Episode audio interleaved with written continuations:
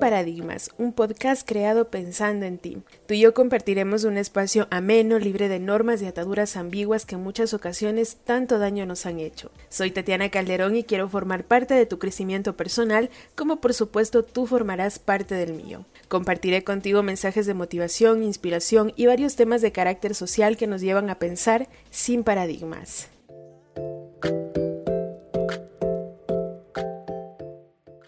Hola, amigos, ¿cómo están? Muy buena vida. Como cada semana es para mí un gusto estar nuevamente con todos ustedes para presentarles un nuevo episodio de Sin Paradigmas. Soy Tatiana Calderón y agradezco tu presencia en este pequeño espacio. Para esta semana he decidido compartir con ustedes un tema de salud pública y es que el pasado 19 de octubre se conmemoró a nivel internacional el Día del Cáncer de Mama, una enfermedad que ha cobrado por años la vida de miles de personas, especialmente de mujeres, quienes son el sector más afectado por esta patología. El mes de octubre es considerado como el mes rosa, lo que representa una intensa campaña que los organismos de salud realizan como parte de las medidas de concienciación frente a esta enfermedad.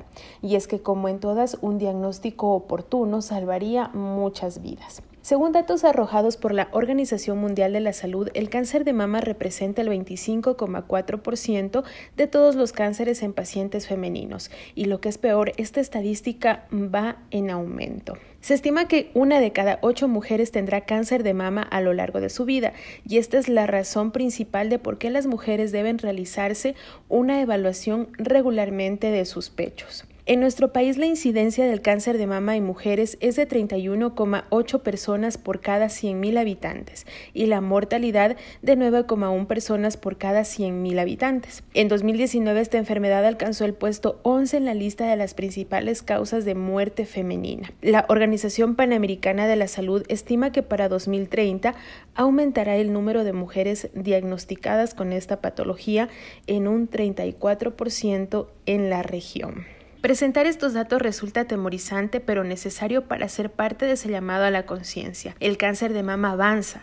Pese a la múltiple información que existe frente a esta enfermedad para una detección temprana, aún existen temores, pensamientos arcaicos y erróneos que llevan a miles de mujeres a no examinarse a tiempo. Llegado a este punto nos podemos preguntar, pero bueno, ¿cuáles serían los síntomas que me alerten de un posible cáncer de mama? La autoexploración nos permitirá percatarnos de cualquier bulto o nódulo presente en nuestros senos que como ya sabemos es un signo claro de que algo puede estar sucediendo en nuestro organismo, pero además también podemos presentar los siguientes síntomas, como por ejemplo un gran aumento en los ganglios linfáticos muy cerca de la axila, cambios físicos en la mama como por ejemplo color, tamaño o textura enrojecimiento de la piel sobre todo cerca de la aureola del pezón, formación de depresión o arrugas en la piel, secreciones por el pezón, descamación del seno, dolores o molestias en el seno parecidos al de una mastitis, pérdida de peso, hinchazón en los brazos. Una vez que conocemos los síntomas que puede presentar una persona afectada por el cáncer de mama,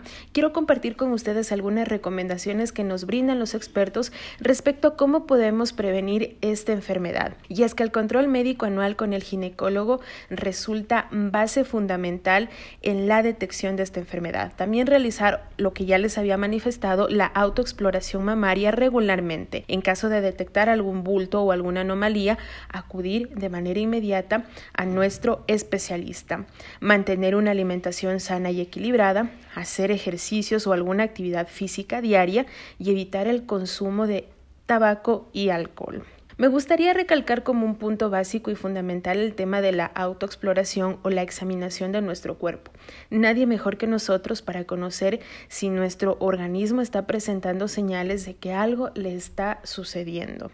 Lamentablemente por años el temor e incluso ideas ambiguas llevaron a mujeres a no autoexplorarse y con esto a no detectar a tiempo de la presencia de la enfermedad, lo que en muchos casos terminó en el fallecimiento de la paciente. Hoy las cosas han cambiado. Hoy tanto hombres como mujeres somos dueños de nuestro cuerpo y hemos derribado ideas antiguas que impedían incluso la realización de exámenes rutinarios para conocer de manera más profunda cómo va nuestra salud.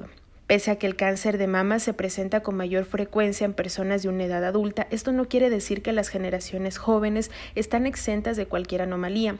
Únicamente la visita frecuente al médico nos ayudará a determinar a partir de qué edad y con qué frecuencia podemos practicarnos los exámenes pertinentes que me permitirán conocer o mantener un control de mi salud. Y bien, ese es el tema del día de hoy. El mensaje y la tarea para todos, tanto hombres como mujeres, es claro. No permitamos más que el cáncer de mama siga cobrando vidas cuando, según expertos, la pronta detección de la enfermedad podría reducir la mortandad hasta en un 100%.